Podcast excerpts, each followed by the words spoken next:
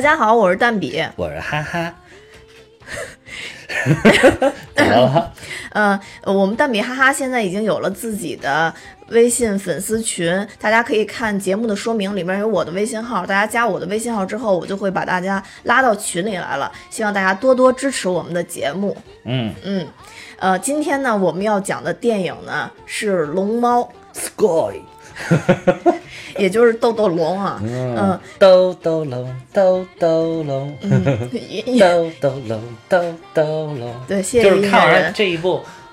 这个看完了龙猫之后，我才知道原来大龙猫就是豆豆龙，豆豆龙就是大龙猫的意思。这个动画片儿不知道有多少人看过啊？其实它是因为那个龙猫以前的这个版本，它上映三十周年。嗯啊，所以等于这一次龙猫等于是重映，嗯啊嗯嗯，呃，先还是先简单介绍一下剧情吧，走一下节目流程。好嗯，对，这里边其实有两个特别可爱的小姑娘，一个叫小月，一个叫小梅。嗯然后因为他们的母亲生病了，父亲就带着他们两个呢到。相当于是乡村里边去居住吧，因他们因为之前其实没有在这个这种环境下居住过，所以觉得特别好奇，然后发现周围特别特别有意有意思、有趣的事情，而且呢也遇到了好多这种什么小精灵啊什么的，这其中就有我们这里边的主角龙猫。嗯。龙猫呢，相当于用他们的这种神奇力量，给小月跟小梅创造了很多很多这种神奇的景观啊，然后让他们觉得大开眼界，第一次看到生生活可以这么神奇。嗯。嗯，呃，最后呢，其实是，呃，他们这个小梅自己去看妈妈的过程中呢，等于是在途中迷路了，最后他们还受受到这个龙猫的帮助，嗯。然后找到了他的妹妹。嗯然后其实这个整个这个片子呢，没有任何的复杂的冲突，也没有任何的起伏没。有，我还以为后来会掀一个什么高潮呢。对。呃，原来就是找到这个小梅就是最大的高潮，对对，我当时这这个电影儿所以就特别好，觉得。对，说之前其实我我我都有点不太知道怎么介绍这个剧情，因为里边儿没有任何的波澜起伏。其实对就是他们搬到了一个新房子里，然后不小心遇到了这个龙猫，有小龙猫，还有一只超级大的大对对大龙猫，然后后来因为他妈妈生病，然后他们特别担心，小梅就去找他，然后结果小梅走丢了，然后龙猫就帮助这个他姐姐找到了他，就这么简单，是吧？你为什么又把剧情说了一遍？对呀，我我再再捋一捋，对吧？再捋一捋，就是想想还有没有什么点啊？没有，就是这这种这种电影之所以给人嗯留下的印象特别深刻，其实这里边有一个特别重要的原因，嗯就是剧情够平淡。对对对，就是诚意之作，往往都不需要有那么多刻意的冲突。而且就是把细节展现的比较好，对，就是你总把你想讲的这个东西，不管你哪怕就就他就其实就好像是介绍了一个人物一样的这种感觉，就是但是我给你介绍的这个人物，我介绍的特别仔细，嗯嗯，这个人物的方方面面我都给你介绍清楚，对，嗯，然后他的哪怕他的一颦一笑啊，他的什么的这些我全都告诉给你，然后都、都给你形容的特别的细致，哎，然后他就觉得哎很不错，就龙猫确实也是在这里边整个形象还是特很萌的，非常的抓人，对，特别的抓人。里边这个龙猫也非常的有个性，对对嗯，然后有特别魔性的笑声，笑容，对。还有笑容，嗯。对，嗯，宫崎骏的整个电影其实我我只看过，呃，四部，我可能只看过三部，呃，龙猫、天空之城，呃，哈尔的移动城堡、千与千寻，哦、嗯。我看过龙猫、嗯千与千寻，还有萤火虫，哦，萤火虫，嗯。嗯，就总体来说，龙猫这个电影儿，其实我看完之后，我觉得特别像当时我看完弱点就解说弱点的那个心情，啊，就是因为他不刻意。这个制造冲突，所以看在整个的电影的这个过程中，人都非常平静，而且觉得特别幸福，特别温暖。啊啊，嗯。是对是是是，嗯，就没有特别大的冲突，就是因为你有有的电影那个看久了吧，就那种有很大冲突的那种电影，你看多了看久了之后，你就会怀疑，嗯，说自己的人生怎么从来没有遇到过这么有冲突性的事儿，对，真的不是所有的人，对吧？人的生命都可以有说，哎，我的人生为什么没有去打妖怪？对吧？大妖怪为什么没有出来？我我为什么没有变身超级英雄？嗯，我为什么没有被小蜘蛛咬了一下？嗯对吧？就对你会很质疑，你发现人生总体来讲是很平淡的。对对，嗯其实就是怎么说呢？虽然大家都说人生就像打怪升级吧，啊，但从你你你你放到一个很长的角度上来讲，人生的瓶颈期跟瓶颈期嗯都是占人生最长的一个部分。嗯，对，绝对是。嗯，嗯而且很多人都说看了《龙猫》这部动画片以后，觉得特别的幸福，嗯，嗯因为找到了自己曾经的童年，感觉，特别的幸嗯福。而且尤其是这里边也没有让他妈随便的就死掉，啊，对，没错，这个如果死掉了，就又往狗血又完了，又死了血，那就受不了了。那边去贴了，对。嗯呃我觉得这个是跟整个宫崎骏的作品都很有关系的。嗯，其实，嗯，宫崎骏在日本的这个动画界应该算是一个传奇了。他他的动画片的特色就在于，他其实把动画片上升到了一个很有文化的一个境界，嗯，就是有相当于是有这种可以说是有一定的人文高度吧。而且宫崎骏之前其实主要就是那个嗯呃手冢治虫，啊嗯，对，啊就是他等于他已经是好像在日本是很难撼动的一 一一个巨人了。嗯，宫崎骏出来之后，才真正打破了日本这种嗯。被一个大，也不说大师不是垄断市场啊，就是被一个大师占据大家心灵的这种情况。对。嗯，对，嗯。嗯，所以就是龙猫的这部动画片儿，当然里边有很多细节就比较比较可爱的，包括刚刚说那个龙猫的笑容，还有就是龙猫打伞那一幕。嗯。对那一幕好经典，那一幕，对，那一幕就是让也是让人觉得特别温暖嘛。嗯嗯，就是《龙猫》这部电影儿，其实主要就是让别人找回曾经童年的纯真吧，嗯。就纯真的那种感觉，我觉得。嗯。所以好多人都说龙猫就是我们的童年，嗯，就是你你找到龙猫的时候，你就看到了自己的纯真。对嗯。他可能就是他生活的环境不一样，他在日本，我们在中国，然后文化不同，包括国外的也是，但是那种它里边展现，包括小梅，还有那个叫嗯。小什么、小呃小月，小月，就是他们两个这种纯真的这种感觉，天真的笑容，嗯灿烂的笑容，这种毫无遮掩跟顾忌的那种开心与伤心、嗯嗯，难过，然后就是你感觉哦，好像一个人最初的样子就是这样，然后我小的时候就是这个样子，对。然后长大的时候，我们慢慢的发现我们的笑容可能越来越少，对，然后伤心也不敢就是放声的，像最后那个小小梅觉得是不是母亲快不行了这种放声大哭，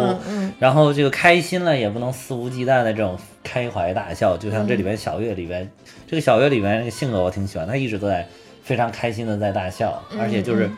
特别有活力。然后你看这两里边展现的两个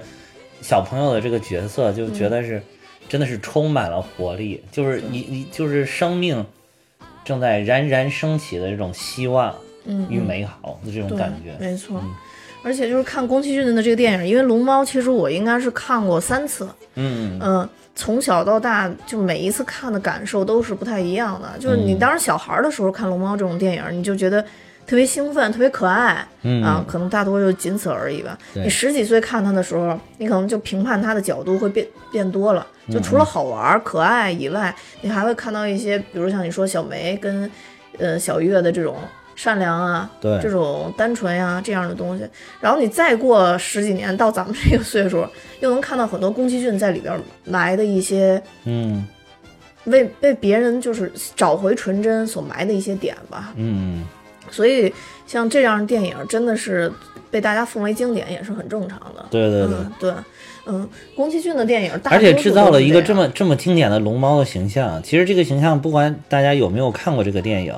这个形象简直就是俯拾皆是。嗯，就是，没错，你从我们小的时候，就是当时这个我们国家，哪怕我们国家对外交往都还不就是不繁荣的时候，嗯嗯嗯不不不太多的时候，嗯但是这个龙猫的形象已经早早的进入到中国了。你很早就知道有这这么个形象，对，当然可能你都不知道它是什么，然后甚至你你你你觉得哎龙猫到底是它有这种猫是吗？龙真的有这种有这种动物，有这种动物叫龙猫，猫，但是跟着不一样，就那个也叫龙猫，但跟着长得完全不一样。对，那个但是像像松鼠。对，但是当时你就会觉得好像龙猫就是一个真实存在的东西，小的时候会以为它是一个真实存在，就是你你可以看到这么一个文化作品，它的生命力在哪里，就是它嗯创造了这种经典的动画人物的形象对啊，就深入人心，对就是跨文化、跨国界。对，就不管你知不知道它的故事，首先你看一个一看它这个形象，你就会对这个东西产生好奇，嗯而且觉得很喜欢。对对对对嗯。但其实有好多手办啊，什么啊对手办还有这个周边产品娃娃呀、嗯什么的，对周边的、好多这种形象。对我车上头扔扔了一只龙猫，嗯，对我家里边那个电视机旁边做了一只特别小的，从那个抓娃娃机里边抓出来的。哦，嗯 所以就是像龙猫这样的电影的话，嗯，我觉得啊，可嗯能你岁数越大，会越难想起来去看这样的电影。嗯，嗯，是是因为尤其在咱们现在这个时代，能让你想起来的娱乐手段太多了。嗯龙龙猫这个片子嗯再看起来的话，就平平的那种那那种那种感感觉哈，就是现，而且现在有些人，很多人已经看不了这种很平平的东西，对就觉得好像那个必须要有大场面。打大妖怪，有大反转，然后或者有恶女人，啊，对对对然后要有大心机，对然后对，但其实谁知道，就啊，这生活就是很平淡啊，对吧？嗯对，就是嗯平静的讲一个故事，不挺好的吗？而且在龙猫这里嗯边，我特别喜欢他们往龙猫那肚子上一趴的那种感觉，啊，对对，就是感觉毛茸茸是一个大球就是一样，然后大大抱枕，对你就会感觉特，就是你自己就会感觉特别特别舒服，你知道吧？对，嗯你就想一一一屁股坐进去，然后就陷进去了那种感觉。对对对，然后等他们一笑呢，你就觉得特别邪性，包括那个嗯就是那个大猫的那个车。啊啊，对对对，然后包括龙猫，就是龙猫一笑，关键是它是呲着牙笑的对对那种，那大猫也不是那种哈哈哈那种笑，它是滋滋滋那种笑，就是在这里边嗯所有的这个生物的牙都特别健康。特别健康。对，就不是那种动画片里常见的那种那种牙齿，你知道吧？嗯嗯动画片往往就我之前老说那个大空翼他们那些人，往往就只有一颗牙，嗯就是 就上面前面有一颗巨大的大板牙啊，就是这种感觉。嗯但是龙猫的这个就让你觉得特别可爱，而笑的特别邪性。然后我看那个网上有同有的同学就说那叫什么板牙笑，板儿牙笑，对，就是那种感觉。然后宫崎骏当时就是画这个动画的时候，他也特别希望大家能感受到这种特别平静、特别算是复古的这种乡村生活吧。嗯对，就是能有这样的感受。还有刚才你说的那个，就是母亲去世的那一块儿，其实。嗯也就是因为我们现在慢慢、慢慢、慢慢的也是失去了自己的纯真，所以有的时候就会去想说，他妈妈会不会就是就挂掉了狗血的就挂掉了，就是对正常的都应该挂掉对，正常都应该挂掉。对当时就是那种感觉。对啊但其实宫崎骏而且就是你从他那个一说他妈妈周六要回来了什嗯么，这个时候你就会担心，完了，啊，对要反转了要反转了。哎呀，病情要加重。对，，就跟咱们那个，只要是一说我一定会回来的，啊然后就完了就肯定会挂了。对对对，结果人家就是哦，那天突然又是发了这个感冒哈，啊，对对对对。还感冒就是感冒，对 对，只是普通的感冒。对对对。对，我觉得那个也可能跟他就是说我这个动画片的定位就是很幼儿向的，就儿童向的这种低幼类的这种动画片，然后就是怕小朋友实在接受不了那么小妈妈就不在的这种打击，所以他也很克制这个东西。对对对，嗯，哪不像咱们这边就是三百六十度全年龄层无差别反转，对，无差别狗血，无差别小三上位，真的是，真的，尤其你说这无差别狗血，这个真的，是是嗯，就只要是说再见，同志，我一定会回来的。啊，对，啊就要挂。啊，然后我回来就娶你 之类的这种都要挂就要挂。就，一定要挂了，对，嗯。呃这这种狗血片真的是没法看，所以上次我不是还说吗？嗯。我说如果海王的那个最后出来以后，他妈为他挡了一一刀，我就 这辈子不看 DC 了。就狗血了是吧？还好，就国外电影确实很少会有人去这么拍。对，嗯，然后还有一个就是说，龙猫其实有一段就是小孩儿，就等于是小月跟小梅嗯往特别黑的地方走的时候，当时大家都觉得里边可能会出现妖怪之类的，嗯，嗯，但是其实最后出现的是个龙猫嘛，仅仅是有。我当时有就就是一开始觉得龙猫会不会咬他一口，怪不得你这人胆儿小呢，你这想象力太丰富了，就是一看正在那儿睡觉，突然看到有个人啊啪一口就咬进去，结果后来发现哦没有，然后龙猫根本不搭理他，继续睡，睡眠真好。就其实好多人都都会那个有这种感受，就是在特别黑的情况下，可能害怕呀或者怎么样。就宫崎骏其实想给别人造成的一种感觉，就是说，即使在黑暗当中，也你也可能会遇到很可爱，或者说能碰到你的好朋友。不是说在黑暗当中就都是不美好的，嗯嗯嗯都是鬼什么的之类的。对对对，嗯，就是我们传统的想法当中，就是人就应该在有灯，晚上应该在有灯的地方，然后跟很多人在一起，然后才足够安全和温暖嘛。但其实在这里边反而在说，也许是你走到世界的任何地方，哪怕你是碰到龙猫这样的小精灵一样的嗯的事物吧，算是你也是能找到温暖跟快乐的。对，所以为什么说宫崎骏比较伟大，就是当然这是我个人的认知啊，就是呃，宫崎骏之所以伟大，就是因为他在他的动画里面把动画默默的改造了一个，改造成了一个全年年龄段可以欣赏的东西，它不再是一个。儿童童话、幼年童话，或者说是成青年童话、成年童话，嗯没有没有这么一一说。嗯它的童话在任何一个角度上来看，我们都能看见不一样的故事，都能看见不一样的美好。嗯，所以我觉得这是宫崎骏的真的最大的功德一件，就是、嗯。就是做了这样的一个事儿，而且他把很多很多我们在童年里边的追求和我们成年以后所丢失的一些幻想，都重新赋予到了他的动画当中。因为他毕毕竟不是说他是一个小孩子画的这个动画，他真的也是成年之后，他经历他童年经历了很多很多事情，嗯，然后，他还是在内心里边保有这一份纯真，这个真的是很难得的。对对对，嗯。就是有的时候你让一个成年人去做这么一个童真的东西，他不好做出来的。嗯嗯嗯嗯这这这，你一定是内心深处嗯，留着这么一片空间，对，就是给自己的幼年时期留下了这么一片空间的。好多人早就没有了，早就填满了，对？所以呃，或者说是被长大的一些遇到的一些事情，然后就击得粉碎吧这块空间。对，然后还有有些人就是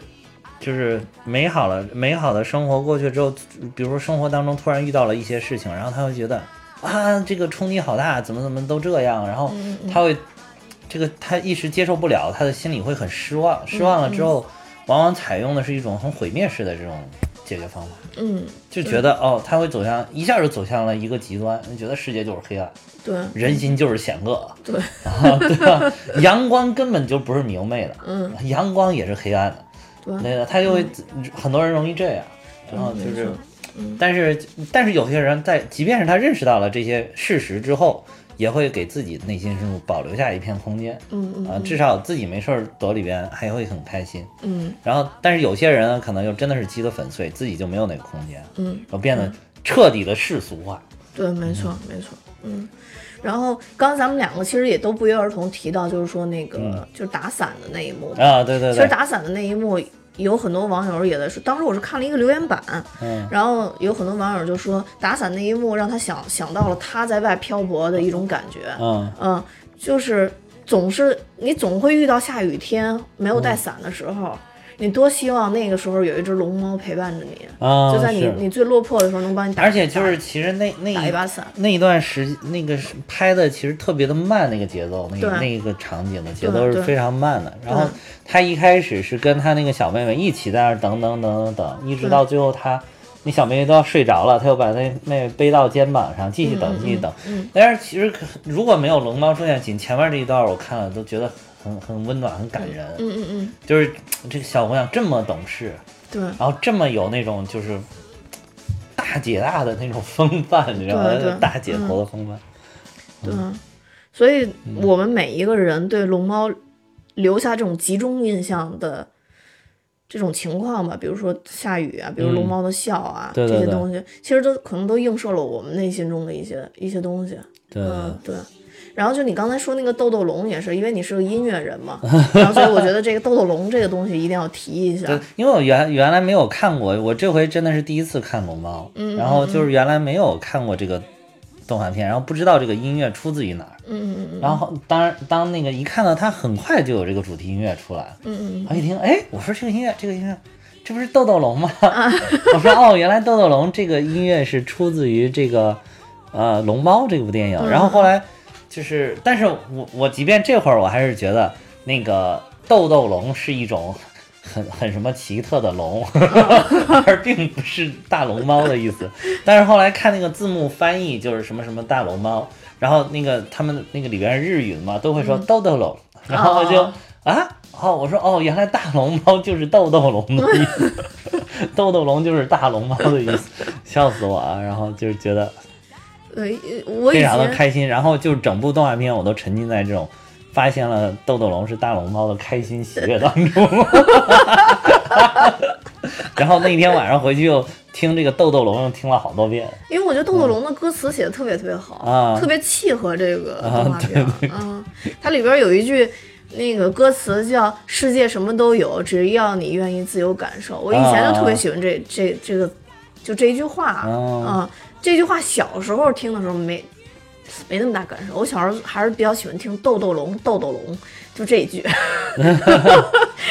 越到后边的时候才特别喜欢听这个世界什么都有，只要你愿意自由感受。还有一句，其实他这里边说的就是说，只要心中都有豆豆龙，童年就永远不会消失。嗯、嗯，这个其实也是跟宫崎骏的思想是非常切合的。嗯，所以范晓萱这首歌写的还是不错的。嗯，嗯，然后另外，呃，这歌是范晓萱写的，范晓萱唱的，是他唱的。对对对对对，嗯不不是他写的。歌是九十让啊啊，，歌是九十让写的。对对对我说那个词儿词儿也不是他写的。词儿也不是他写的，啊词儿也不是他写的对，词儿不是他写的。那个时候他还年轻，对对对。嗯，他还年轻呢。然后另外还有一个就是这个，呃还有一个就是传说啊，说这个呃豆豆龙是一个妖怪片，就是一个恐怖片。就说其实当时这个姐妹俩已经死了。嗯，他们俩是在等于相当于在阴阴间碰见的这个豆豆龙，他爸是伤心至极，所以他写了这本故事嘛。就是他这里边不是讲说他爸哪一直在写一小说嘛，哦，嗯，对，就把这些东西都联系起来了。哦当然这这个呢，后来人家都出来辟谣了啊，这直接把这个故事给辟谣了。暗黑系的，对暗黑系的哎直接就是改动我我就说，可能是就是有些人就是走向了就是刚才我说的光明的反面，就是他们会拿暗黑系来推，对对对对然后有些地方这这种你要是硬套的话，有的时候会让你细思极恐，啊，是吧？以为是真的啊嗯，但是可能。但可是人家龚老师就是想画一个非常阳光明媚的动画片，对，就是特别光明美好嘛。对。就大家不相信这这样一个平静的片子能红成这样，然后就编一个 编一个龙猫是死神。啊，对对对对，对，但其实是这个这这个已经辟谣了，所以大家就不用再去仔细琢磨这个事儿。这真的就是一部很很平淡而美好的一个动画片儿。对，嗯，对。然后另外，其实嗯、这次想借豆豆龙说一下，简单说两句这个《千与千寻》。嗯嗯，嗯，因为其实豆豆龙是我就比较喜欢的宫崎骏的动画片的一个形象，还有一个就是《千与千寻》里边的那个无脸男。啊那个也是我喜比较喜欢的一个形象。《千与千寻》大家也知道，他是拿了奥斯卡动画长片奖嘛，嗯，对。然后我觉得他之所以获奖，也是因为这个宫崎骏在里边赋予了太多成年人的世界里边的东西，对，包括比如说，嗯，刚才咱们聊的那个。这个小小千就是就是千寻跟着他父母，不是当时开车走到一个山洞门口啊吗？然后他父母就说。呃要进那个山洞，特别黑嘛。那小、小孩儿嘛，他本能的想法就是说，这么黑，我我害怕，我不进去。对对对。然后他就我我也怕黑，嗯，啊，对，因为我会怕黑。对，但是当时要给你扔到那儿，你你肯定也跟着就进去了，因为跟着爸妈还是最安全的嘛。然后当时相相当于千寻是在那耍赖嘛。嗯但他父母的表现就是说，我不管我你你是不是耍赖，反正我们得进去看看去。啊，这一点啊首先就是感觉跟中国的父母不太一样，啊，就是哦起码是跟上一代父母肯定不太一样。但这一代父母，我发现大撒把的也特别多，对 就愿意散养的人特别多。对对，然后，但在这里边，千寻跟着他进了那个山洞以后，其实就走入了另一层世界嘛。然后他父母等于是在那儿变成了猪嘛。啊，嗯，对，其实这这一段故事就是在讲一个，一说说白了是人成长的一个现象。嗯嗯嗯，就首先它那个黑色的那个那个就是那个山洞的寓意，就是从从黑暗中穿过去，我们其实并不知道未来的世界是什么样子的。嗯嗯，什么什么可能都会有。其实千寻在这样的世界里边经历了很多。嗯你说有痛苦，肯定也有美好。那他最后还跟小白龙成为了好朋友。嗯嗯，他跟无脸男其实也也也成为好朋友，包括汤婆婆也也帮他很多嘛。嗯对对，他也经历自己的成长。那其实千寻走到这个世界里边儿，他从他个人来讲是得到了非常大的成长跟提升。他终于成为了一个可以自强自立的小孩儿。他虽然还是小孩儿吧，但是就是就是他是成成为了一个自强自立的一个小孩儿。这个当时我第一遍看《千与千寻》的时候，也是没有这个体会。后来再去看《千与千寻》的时候，我就觉得，哎呀，这种感觉特别像我们刚刚走到社会里边儿似的一样。其实你最开始刚刚看见的可都就美好美好的事事情好像特别多，特别新鲜，新鲜事情特别多。就好像《千与千寻》刚刚走过这个山洞之后，他父母看到呃街上。嗯，特别新鲜啊，卖什么东西都有，然后景色又好，什么什么都是好的。嗯嗯嗯但是可能后边就一个大坑在后边，嗯然后你又得不到其他人的帮助，你能做的就只是历练自己，靠自己，嗯，只有自己独立才能在这个世界上存活下去。哎，帮着他一个是汤婆婆，还有那个那个跟他一块儿干活的那个女生叫什么？那块儿干活那个，我知道，就是那个呃，帮帮他们弄洗澡水那个，对对对，还让还收留他住在他那里那个。哎呦，我忘了忘了那个那个女孩叫什么了。然后其实帮他梅爷爷也帮他了啊对对对双煤球梅爷爷也帮他了，对呃对。然后那个呃，等于小千就在这里边成长特别多嘛。然后他之后反而还救了他父母嘛。嗯，对，嗯，对。然后另外一个就是无脸男也在这里边给我留下特别深的印象，嗯就是无脸男其实他是因为千寻的善良啊而进到的他们那个洗浴中心，就是洗浴中心进到了洗浴中心，对所以他就就因为这一丝的帮忙，嗯。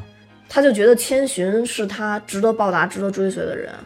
所以他在里边说有好中间有好多句话是因话为是不是其他都不待见他？啊，对，就不待就嗯势利眼嘛，啊？就跟他说你来了以后，你必须得有钱才能洗澡嘛。啊，对对对啊，，然后他就说：“我有钱，我有的是钱，我有好多好多钱，但这些钱只能给千寻。啊，但是千寻反而，千寻是唯一跟他说：我不要钱，我要钱没用，你别给我钱。对对对，嗯，对。当然，这个在现在看略有点玛丽苏啊，但是对，但是整体来讲的话，在那个时候，我我我第二遍看的时候还是挺感动的，就是无脸男的这个还是让我挺感动的。不过这个嗯有的时候这个，他一心追随千寻，但千寻其实不需要他这样的不。过有有的时候大家会对这种嗯不计个人利益得失的人，确实会有一种莫名的信任感，嗯，对，那能就容易对你产生好感。对对对，嗯，对于无脸男这种，但他好像又对千寻有有一种感情，就他就对千寻有那种依恋嘛，所以他千寻走到哪儿他都跟着他嘛，你发现，啊嗯，对，所以是有一种感情。当然，有的人也说说这个嗯无脸男可能是爱上千寻了，但之后没办法，然后千寻就是怎么说呢，就失恋了嘛，啊、就在千寻把他那个嗯清理的那一刻，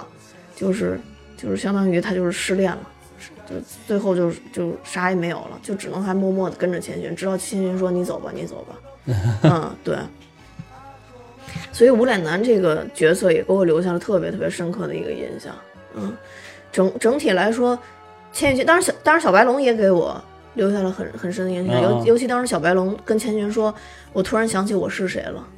嗯，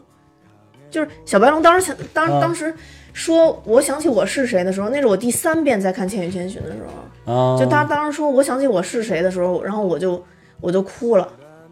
小白龙嗯，对，就是《千与千寻》里边那个小白龙？就是那个白先生，在里边叫白先生。白先生，嗯嗯，白龙，对，白龙，嗯嗯。哦，是是是，对，然后他不是一直就是因为在在这个世界，你不能不能记住你自己是谁嘛，你必须得忘了你自己是谁啊。然后后来白龙就那次就跟千寻说，特别特别开心的跟千寻说，说没没关系，一切都没关系，因为我已经想起我是谁了。嗯嗯，就是我当时我当时的泪点在于那段时间我应该也是处于一个。比较迷茫的这么一个状态吧，但是我觉得这现在这个社会上很多很多人都都处于这个状态，但是他无奈的接受这种状态。嗯。就是我其实做了很多很多我不喜欢做的事儿，嗯。我甚至做了这些事儿以后，我都放弃了我自我的一些坚持，我已经真的不知道我是谁了。啊，我只是社会芸芸众生中一一个随波逐流的一个人，嗯。呃，但其实对于我，起码对于我个人来讲，我我还我就像我之前跟你说的，就是我还是希望能找到我自己，我希望我还是我，我能想起我是谁。所以当时小白龙说那些事儿没关系的，所以当时小白龙为了生存想。想起那个话以后，我就觉得 真的是，哎，我要记得我是谁对。但是我现在就跟白龙一样，我现在已经知道我是对谁。对对对对，就是那些事儿随便做，还知道自己是谁。呃，对对，没错没错。对，我这就我已经明白我是谁了，就是，境界上去了。所以所以那个，所以你看白龙最后他选择他留下嘛，他说我留下，你走吧。嗯嗯，对，就是。嗯，每个人可能都要经历这种过过程的，我觉得，嗯，对。所以，《千与千寻》这个片子，当然有有很多人可能不愿意想那么复杂，就像我刚刚说，是这个，呃，这个这个宫崎骏的电影就是千人千面，嗯嗯，嗯，就像现在的这个大数据一样，对，它已经在每一个方面都都都能给你特别好的体验了。其实可可以不不需要这个想那么复杂，有有些东西，你就是这种好的电影，往往是你想想复杂了，就可以挖掘很深。对对你不想想复杂了，他就可以哎，这个就很开心看着。嗯嗯然后实在不行了，你看看啊，这画面都很美，嗯，就这种感觉。就是你你看宫崎骏的画风，整个一个风格就是。你可以把很多画面都截下来，可以当桌面。嗯嗯你像那个龙猫的那个那个就是哎呀，龙猫那太可爱了。龙猫那个，包括坐在树上的，嗯对还有就是打着上面对，还有嗯打着伞的，嗯，那都可以做桌面。原来就是桌面，桌面都有这些，就是你刚刚我们有电脑的时候就用过这样的桌面。对对对对没错。对所以就是龙猫，就是因为特别可爱，特别萌嘛。嗯，对，嗯你包括《千与千寻》里面也是，嗯就是包括这个白龙，然后包括这个里边的无脸男，好多都做过桌面。就是他，你把这一这一帧画面截下来啊，就是一幅特别美好的一幅一幅艺术画。对，对，就是这种就可以了。我一下又想到了那个迪士尼做的这个无那个叫什么啊，疯狂动物城》啊疯狂动物城城》里面也是，你要想挖掘的很深，就可以很深。嗯嗯什么种族种族方面的呀，这个歧视啊、刻板印象啊，嗯嗯然后什么等等等等社会问题啊，你要不想挖就哇，那小兔子毛茸茸多可爱。嗯，你看杨市长那个脑袋多可爱，对吧？就是这这种就是好的这种，尤其是卡通作品，好的卡通作品，它能承担的意义就非常多。嗯，对，没错。然后，所以这个就不得不说到咱们那个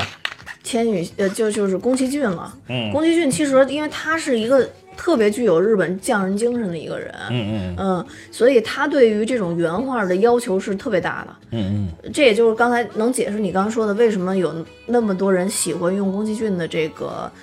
呃动画片儿里边儿这个这个每一帧的画儿，然后作为一个呃壁纸也好啊，作为一个什么东西也好，作作为这样一个呃手机的背景啊使用，嗯，就是因为他对于每一帧的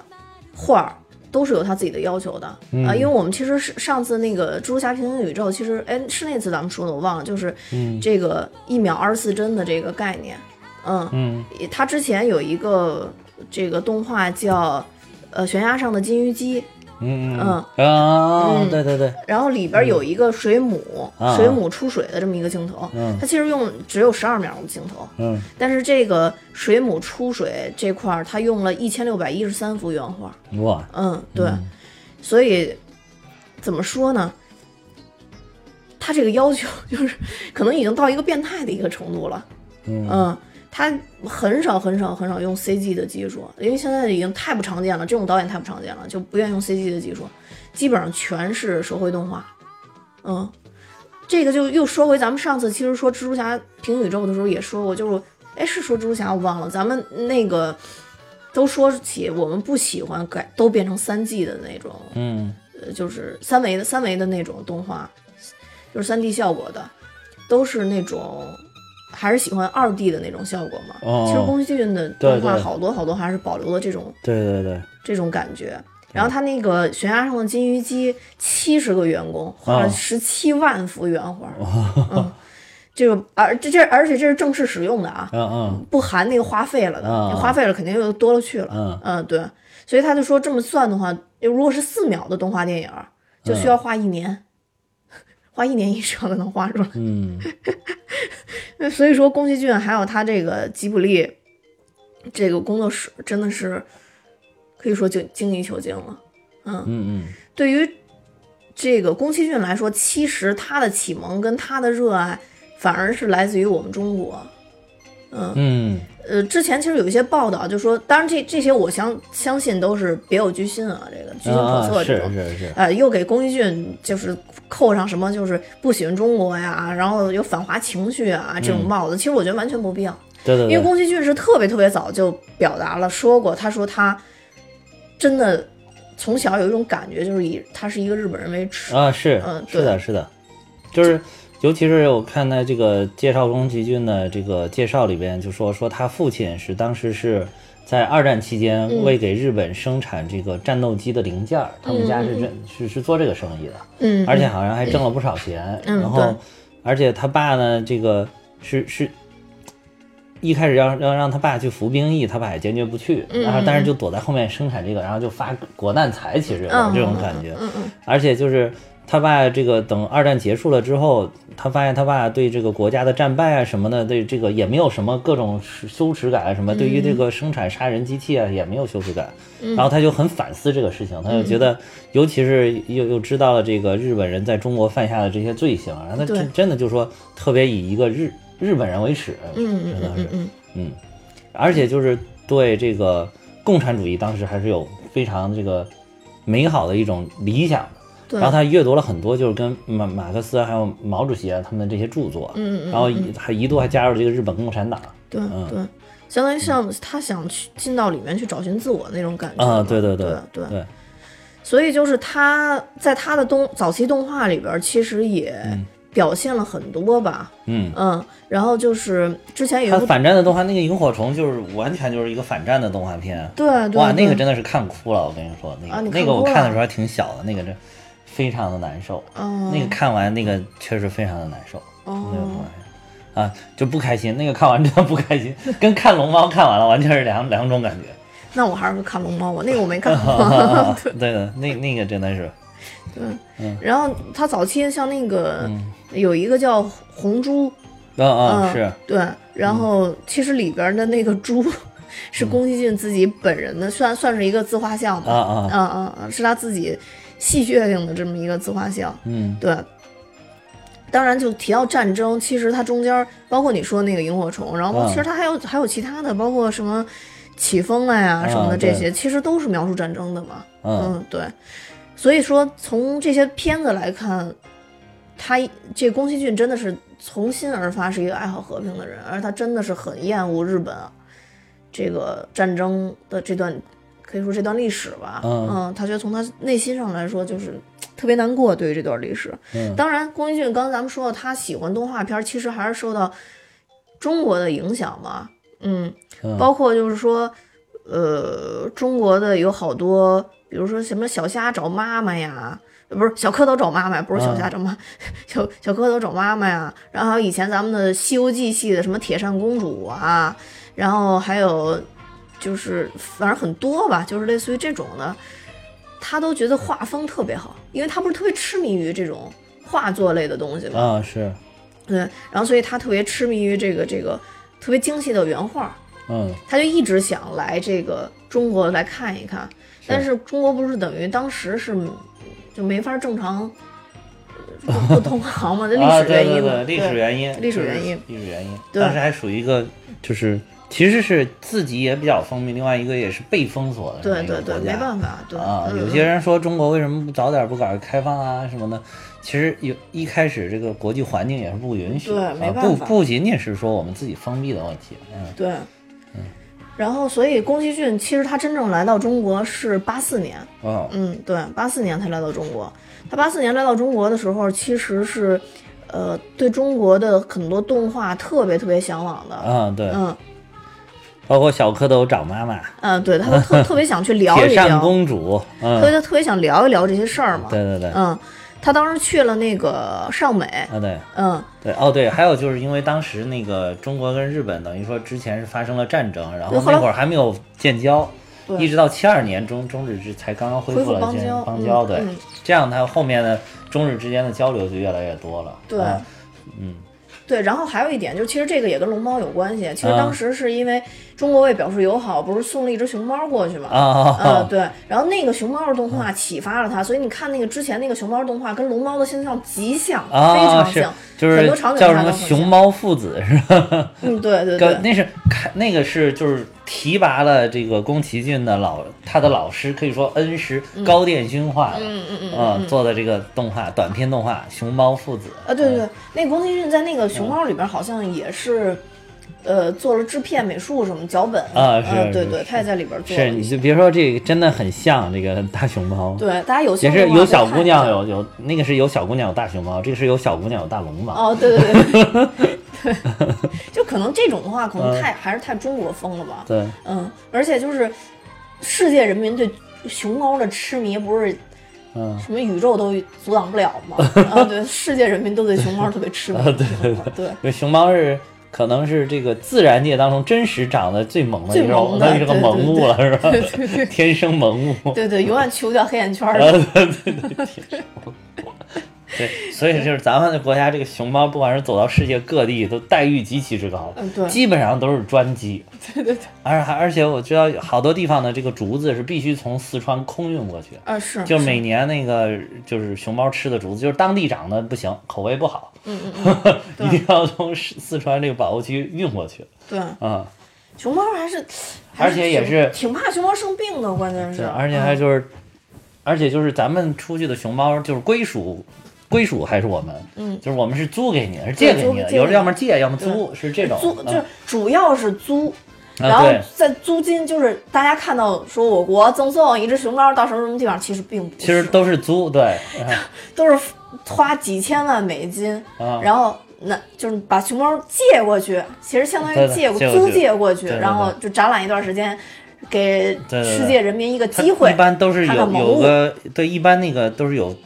一段时间，他你那个合同签的是有时间的，有一些是租到期了又给你续对啊，还有一些还有一些就不行就给你送回来了。对，没啊，错，而且基本上一基本上去到哪个地方，就是不但是做专机，而且当地一般都是先首先建好了熊猫馆，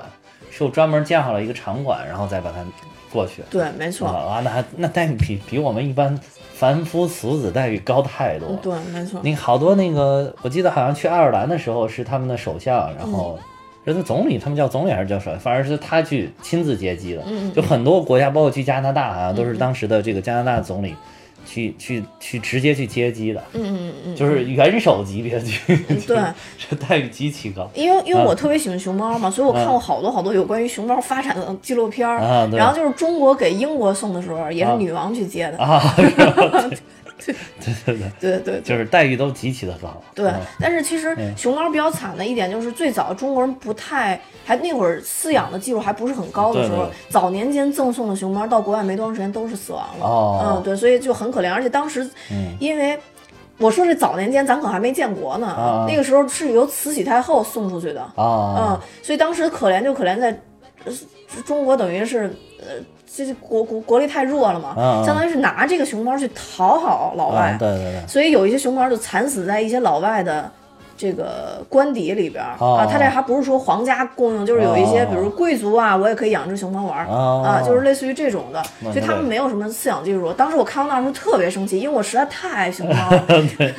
现在已经不一样，现在完全不一样，现在熊猫待遇都极其高。对我，所以我看到纪录片后段的时候，觉得太他妈解啊，气了，对对 你知道吗？就是现在原来当时是讨好，现在就是确实也是我们一种外交的这个就方式吧，嗯嗯就是表示我们与你友好的一种方式。对对对但是现在这个就是整个照顾的体系都特别好，对而且那个还有好多就是如果真的。就是年纪到了，寿终正寝在国外了，你还会发现有很多国外的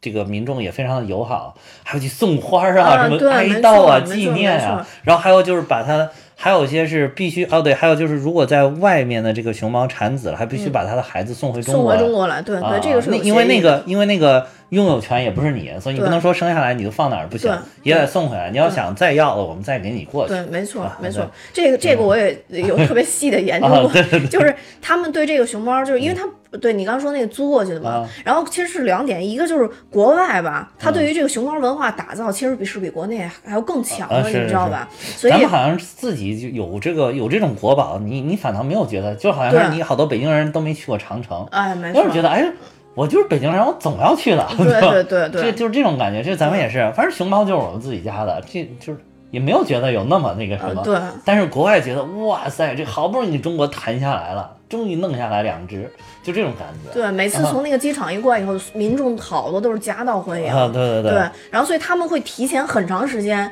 就开始给民众预热，要来了啊，啊，对对对熊要来了，然后赶紧的吧，都过来排队吧，买票吧，就就特别特别早，他们就会造势把这东西。我记得当时那嗯。个还说一个，咱们不是当时第一个去台湾的那个什么团团和圆圆嘛，然后他们两个就是去台湾的时候也是说那民众就是要排队去看，嗯后来公公园儿那个就是熊猫那个给专门熊猫建了一个熊猫馆，不得不暂停，因为人实在嗯太太多多了，嗯太多了，就场馆的接待压力也太大了。然后不得不就暂停中断了一段时间，要不要将这个场馆重新的这个修缮啊什么的，嗯就是压力很大，要让熊猫能够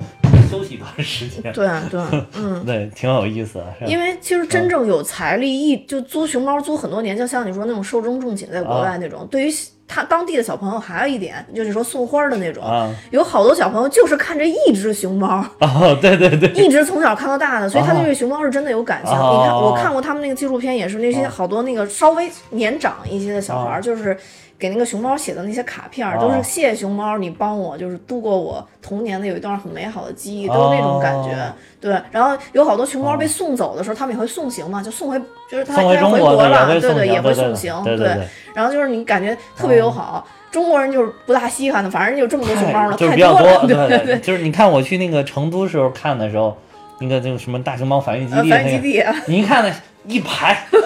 小熊猫，一个一个小小暖小温箱里边儿，对对对，一排全是，一看啊，好可爱的，你也分不清哪个是哪个。呃，对，但是没错。人家对你像你说的，就是可能国外这我这场馆里就这一只。嗯，对，我小时候我七岁的时候看的就是这一只，对。后来熊猫三十多死了，我也三十多了。没错，就是这种感觉。而且你刚刚说那个熊猫，那个好熊猫大多数不续约，还有一个原因是因为交不起钱了。哦，嗯，是因为交不起，不是人家不不爱这熊猫或者不想要这熊猫了，哦。是因为就你刚刚说，除了租借费用以外中国还有一笔费用，啊，对对，就是。熊猫日常生活，就你刚才说的那种运输、吃竹子这些对对所有东西，必须从中国买，挺贵的，必须从中国买。对对对所以我觉得这个也挺牛的。这个也挺，这个挺牛。这所以中国人还是会做生意，对，会做生意，而且呃老天爷赏饭吃。嗯对你把这么萌的一个 一个东西给放这儿对了，对对对 对对，哎对，因为确实是有有可能是没钱，因为他们就是这个是有预算的，你对你那个政府啊、国会他们我是要批一片一一一片预算是专门用于这个。对对啊，那对个过了过几届政府，可能那政府觉得不想搞这个事儿了，这个嗯不行，没钱了，就断了，对送回去吧。对对对，没错没错，对。嗯，对，然后呃，就是说说一下又扯了这么多，扯这么多从大龙猫扯到了大熊猫哎。呦，我靠！刚才要说公运什么来着？嗯。哦，对，说他来中国，对，说对说他来中国啊，对对，对对他来中国，对这是跟中国的一个对，到到上美，啊当时其实是因为他为什么对中国伤心了呢？是因为他到上美之后，嗯上美跟他聊了好多，就是怎么合作，你的商业上的原画怎么买，对商业上的东西，对，啊又牵扯到中国做生意这点了啊。因为那会儿刚改革开放，然后大家都在想着办法怎么挣钱呢这个时候。对，然后问啊问了他很多关关于这种计件复仇，你们日本人怎么做的？然后我可能就想学习呗，这个也中国刚刚开放，这种强烈的学习欲望也可以理解。对对，也也可以理解。但是就把宫崎骏给伤了。啊，对，嗯，宫崎骏当时来，可能他是来朝圣的，对他是为了嗯抱着一个讨论技术的角他可能度来做的。是他可能是觉得这样一个出产这么多优秀动画片的地方，那一定都是一个一个都是匠人、对，匠师，对，对吧？就是嗯一个一个都是怀揣着工匠精神的艺术家，然后绝对是要要来中国高谈阔论艺术，谈昏天黑地再回去的这种感觉。结果发现被一帮铜臭给沾染了。嗯，对，嗯没错。因为说实话，确实不可否认，早年间动画片看着就是好看。我现在在再看也觉得很好看，对对对，而且像《大闹天宫》那种，还结合了很多很多很多国粹的东西，包括京剧啊对对啊，对对都都结合在里边了。对对对。嗯，我他就是那会儿那个真的是完完整整的，就是中国风的动画片。呃对中国是对不应该说是就是叫中国的动画片。你现在的只能叫是有中国风的动画片。对对，就是你里边有一些啊，这个感觉是中国的，但是总嗯体的可能还不是中国的。但是当时那个就是从制作到一直到最后的这个成片儿，整个完全把李焕用的元素，嗯，嗯就是中国的东西，对对对，皮影啊、水墨画啊，然后这个京剧啊什么这些东西，嗯嗯啊嗯，，不管从音乐到画风，全都是。对，没错，嗯，所以在那次之后，呃，宫崎骏就是嗯。对外其实说了，就是对中国这个比较失望，嗯，嗯对。那其实前两年吧，呃，对宫崎骏的采访其实也挺多的。呃，嗯宫崎骏其实对中国人非常友好，嗯，他也说了，他说其实他不太喜欢中国这方面的原因，就是因为他太爱中国的这个嗯早年间的这些动画了，他没想到当初给他带来一种那样的感受。然后另外一个就是，确实他的周边产，他他的动画的周边产品，还有他的一些原作，在中国嗯盗版太厉害了，他觉得不可理解。嗯嗯，呃，呃因为他也知道中国这个版权的问题，可能现在已经好早很现在好多了，我觉得好多了，现在好多了，因为早年间确实，因为早年间我们一切的东西都没有理顺，嗯你就是嗯版权这种东西只能往后放。对 对，没错没错，嗯。所以我觉得，呃，他讨厌中国也有他自己所占的面吧。啊对对对嗯对，嗯，也有也有他的道理啊，对对，其实就是怎么说呢，是由爱生了恨这种感觉，对对，就是有点恨铁不成钢的感觉，嗯，所以我觉得大家就不要把这么这么一个老人去上升到一个说他是反华呀或者什么，相反他做了很多很多，就是主要是他还是个日本人，所以你这个很敏感，有些事儿你说就是可能会容易被一些比较有民族情绪的人所所所所就极端化。对，但他其实嗯。他其实，呃，怎么说呢？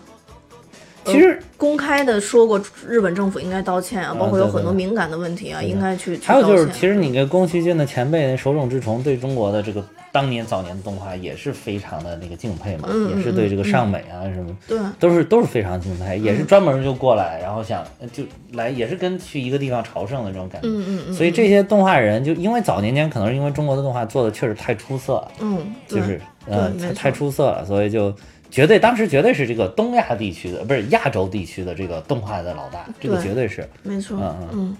然后包括刚刚我说那个，其实他后边那个起风了也是嘛，嗯就当时他的工作室就吉卜力，其实当时还受到了大量这种右翼分子的一个言语上的一个攻击嘛，嗯就是大部分都是还是觉得他是卖国贼嘛。啊是、嗯，对，是，那个你想，所以我们还是要一五年的时所，以我们作为中国人还是要对他友好一点，不然让他搞的就是两头都不是人。呃，对对对，就起码他是一个就是匠人嘛，对对对 对对，对对对。他他只是他就是这有点像。就是叫什么《生活大爆炸》里边啊 Sheldon 他们那一波啊嘛，对对他他只是对这个这一个小的事儿非常非常的纠结。啊，对 对对，其实除了这个事儿以外，他其实都是还是很和平友好的。啊对没错，嗯。所以宫崎骏的这个这这个老先生吧，可以说，嗯呃呃，总体来说还是很受人敬佩的。对对对而且他现在好像还在搞一部那个，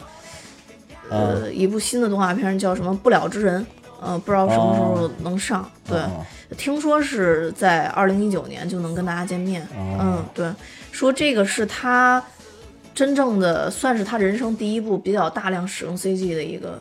一个、哦一个动画片。对，但是其实我我现在反倒是特别喜欢像龙猫这样风格的这种动画片，因为这样现在变少了。对，现在更多是我们看到的是呃迪士尼啊、皮克斯这种，都是靠全 3D 建模出来的这种对 3D 的动画片对。这种平面的，就是靠手绘的。其实手绘的这种靠原画出来的这种动画片呢，就特别有这种艺术，能够体现一个艺术家的气质。嗯你说，比如说宫崎骏这种画风，那很多都在学他。比如说前两年的《大鱼海棠》，啊，对对对，那那太像了，那简直是《千与千寻对》。对，你一看就是宫崎骏的一个画风。嗯，对，我就因为这个，所以我就只是可惜这个大嗯它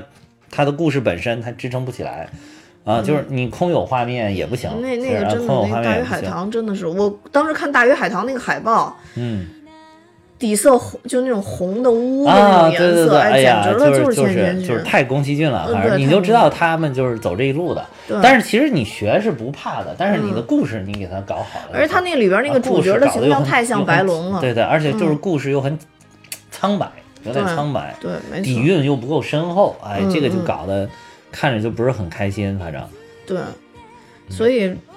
哎，怎么说呢？咱们也得有咱们自己的东西。宫崎骏呢，这人家七十多、七十五六了，这个，对哎，你也得让人家尝试一把。然后后边再想尝试，真画不动了，也也麻烦。是。对，其实咱们那个听友群里边也有很多画画特别牛的，嗯之前在咱们群里边晒的嘛，那个嗯狗兄、流浪狗，嗯还有那个这个那画技刺青、嗯啊，然后哇，画的是真的真的很好，就是我、我很敬佩这个，就是这种画画好的人、啊，嗯啊就是。尤其是我觉得，就是画画好的，如果自己脑袋里边有一些什么想法，你能把它呈现出来，这个特别牛。嗯嗯嗯，啊，因为有的时候你能感觉到自己的脑袋里边有一些很多的这种很很很厉，就是很奇异的这种想法，但是苦于你这个水平不行，你就只能自己想想，自己想想嗨一嗨，对吧？一吟一下，然后没有把它画下来，让大家一起都娱乐娱乐，对吧？你画完了以后，就像我解释电影剧情一样，大家看到是另一种世界。对 对对，对对对。但是还还有一个现象，就是目前明显这个动画片，嗯即便再好看，即便就是比如说前一段上的这个蜘蛛侠平行宇宙、嗯那么好看，但是它的票房真的不如真人演的。嗯，那肯定，但有的人他就坚持就不看动画就是他只要一一动画，我觉得这也是，尤其是中国人的一大误区，就是嗯。好像觉得一动画就是小孩儿看的，我觉得不不能这么对，没，错。真的不不是。这就是因为啊。日本在这方面领先咱们的一个很重要的一个原因，他们啊。不分这个东西。对对对对对，你你老是，所以我觉得这种就是中国人一些传统的思维，就好像这种画画画的这个出来的都是给小孩看的，嗯，嗯。就导致我们这个制作动画片的时候也有一些就是太小孩的就幼儿像，嗯，就好像觉得我这个动画片，既然我是动画片，那我就是给小孩看的，嗯然后做出来这个东西就。他而但是他又不理解我们现在的小孩都已经很成熟了呀，其实对对对，对吧嗯嗯，就是你你画那些小孩可能都觉得哎呀好幼稚啊，就这种感觉。对，没错没错，嗯。所以就就显得不好看，对不好看。嗯嗯，但是咱们嗯也算现在也在算在发展吧，像你之前给我推荐那个大护法，我觉得哎啊大护法是有点可以这个对对那还有点意思。对，大护法有点意思，嗯嗯但是画大护大护法大护法。嗯啊，大不是护法，我还差点说成大护法，我这弗兰人嘛，弗兰人就叫大护法是吧？弗兰银，弗兰银。嗯，然后大护法就是他有一点过于成人向了，就是一个纯粹的给成年人看，你小孩看又不、不合适嗯嗯，就是这种，你就是像这种老少咸宜，我不同人各取所需的这种动画片，目前还比较少，国内的。哦，还比较少，这还可以努力，嗯，嗯。还是我们一个努力的方向。还有就是不得不讲的，因为讲到了宫崎骏，所以就不得不提的这个久石让老师，嗯嗯嗯。啊，久石让老师就是他跟这个宫崎骏应该是合作了有二十多年的时间，嗯嗯嗯，啊，确实就是贡献了非常多经典的音乐，就是一个是这里边的《豆豆龙》，嗯嗯 这个听着就非常开心，嗯，还有大家非常熟悉的这个《天空之城》，哦，对，就那个是很经典的那个，嗯嗯对吧？对对对，这个里边啊嗯，对，就因为我毕竟是一位音乐人，所以这基本到最后了，这个还是提一下音乐方面的这个事情啊，嗯。就是还是也非常敬佩，就是日本的这个在文化方面的这个成就吧，因为这些人就是日本的这些，他他们的日本的艺术是很是很厉害的，嗯嗯日本的文化艺术是很厉害的，这个也跟这个其实也跟经济基础也有关系了。嗯当然，随着咱们国家目前的这个国力越来越崛起，然后这个可能肯定会这个在在这个软实力方面，在文化艺术方面就会越来越发展。那么可能日本它在前些年走在前面，而且日本人更可贵的一点就是他们的这个工匠精神，嗯，就是对于这种一个事情啊，就那种有一种滴水石穿的那种那种精神，一直在研究、在琢磨、在做。所以就这种艺术的东西有的时候特别需要这些这些精神这种品质，才能把它做到极致。所以我觉得像这个宫崎骏啊，像久石让啊，都是这样的典型代表。然后结果他们两个又恰好结合在了一起，那就是真的是非常的完美，非，常完美。嗯，嗯，就哎，你原来那个上学的时候，你去过百年讲堂听久石让的那个音乐会吗？没有啊，我在其他地方听过，经常有，当时百年讲堂有经常有。对，北京每年都会有的。嗯，北京每基本上每年都会有，就是它不是九十让，它是叫宫宫崎骏动画电影音乐它叫九十让，宫崎骏动画。啊，对啊，对，它会还是九十让开头的，对对对啊是啊对对但是大多数真的都是天空之城。啊，嗯，今年那个圣诞圣诞节，呃，不就平安夜嘛？嗯，平安夜也是在北大弄的。哦嗯，也是那个久石让，他因为三十周年山公园，嘛。中山公园也老有。啊，对，中山公园也老有啊，，这也是这个，也老有这个。所以说还是挺受大家欢迎的。啊，对对，而且这个因不管是在中山公园还是在北京大学的这个百年讲堂，都是属于票价比较平民向的，呃，对，这样就是一种普及型音乐会，就是其实大家要是有空了可以去多听一听啊，对。真的不一样，音乐还也是很陶冶人的这个心灵的。对。涤荡心灵的那种感觉，尤其是在你很失落的时候啊，或者是很很不开心的时候啊，有一些音乐还是能够让你愉悦起来的。嗯呃，我一个是这些，当然，公这个九九十让老师肯定是一个，还有这个、呃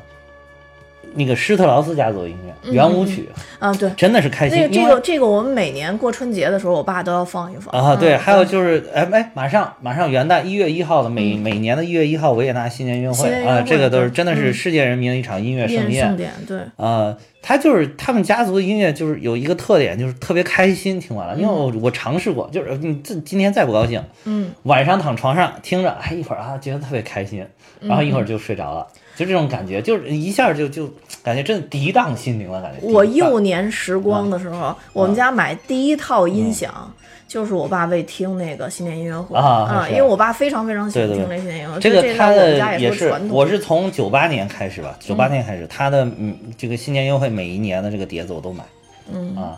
对，虽然我虽然我进口正版 CD 虽然我不是个 音乐人嘛，但是还是受了一些熏陶，啊，就是还是会听一听。啊、对对。对，我觉得他施特劳斯家族，我觉得我自己琢磨啊，为什么他能给大家带来这么欢乐？因为他就是为欢乐而生的音乐，因为维也纳是个就是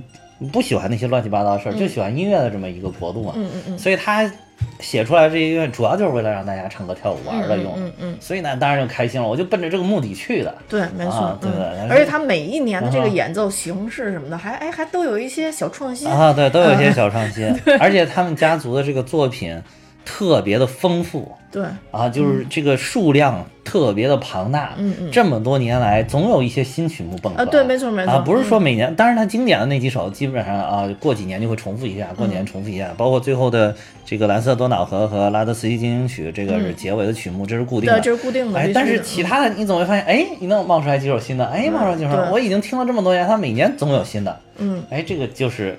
厉害，哎，你固定哎哦，咱们国内有这种每年固定的这种固定时间，已经持续好多年的音乐会。现在就是咱们中国爱乐是在做，就是国有一个中国爱乐乐团，在做这个，但是你到不了人家这种程度，嗯就是他这个东西不是说你我我花我这已经坚持十年了，你就怎么不是？嗯人家已经坚持都是百十来年了。对，没错，嗯而且他已经有一种文化在里面他就是已经是嗯文化，而且人家本来这个国家的这个文化就更崇尚于这个音乐啊什么这方面。对对，所以没错，你中国要想形成这种传统的，你得有自己的一些东西，嗯嗯嗯嗯能形成自己的这个文化，而且有极其庞大的群众基础在后面支持才可以。嗯嗯嗯嗯嗯，对，呃，维也纳的这种音乐基础已经不是说他们国人在支持，而全世界人民都在支持。对啊每年都是全世界人去跑到那儿听，而且那个门票极其难订，一般要提前两到三年才能订上那个票。对，你想，啊你想，我上小学的时候，那会儿网络得多么的不发达呀！啊对对对但那个时候每年还要听这个音乐会。对对对，你你想、嗯你想这个，呃，如果你今年现在说决定我要去听维也纳听演唱会，那么你应该比较保险的，应该是买到二零二一年的。嗯啊，比较保险。嗯嗯嗯，对，嗯，这真的已经变成他生他们生活的一部分了，一部分对，就是就好像每年过节的时候，然后我们家还有一个传统就是看红白歌会，啊，嗯红白歌会是对什么，？日本的红白歌会，啊嗯，，对，它就是就是日本的一种传统，那是就是跟那跟那个韩国的还有个节目叫什么叫什么什么歌谣啊，那我不知道。韩国有一个，我是当时大学时候老红白看。歌会就是每、嗯也是每年只有过节的时候有一场，哦然后日本就比较有影响力的音乐人全都会来，各种风格的。哦然后他就有红队，你是红队的，我是白队的，哦大家然后就是一人唱首出一个唱一个一人唱一个，一人唱一个，啊然后也特别欢乐，对，特别开心。对你这这一年好哦像所有明星都在这。我当时看过韩国的也是有那种叫 dance battle，呃，不是 dance battle，叫这个，反正就类似于这种 battle 的，它不是嗯 dance dance battle 是斗舞，这个嗯这个还有还有那种就是现在英语越来越好了。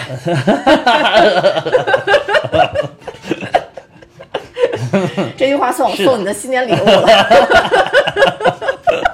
是的是的是的，啊，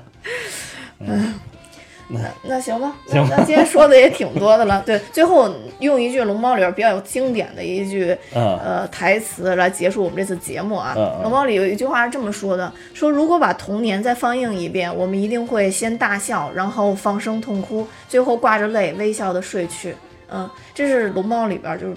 非常受欢迎的一句台词。那我其实现在应该已经属于微笑的睡去这个 阶段，但是哈哈目前应该还处在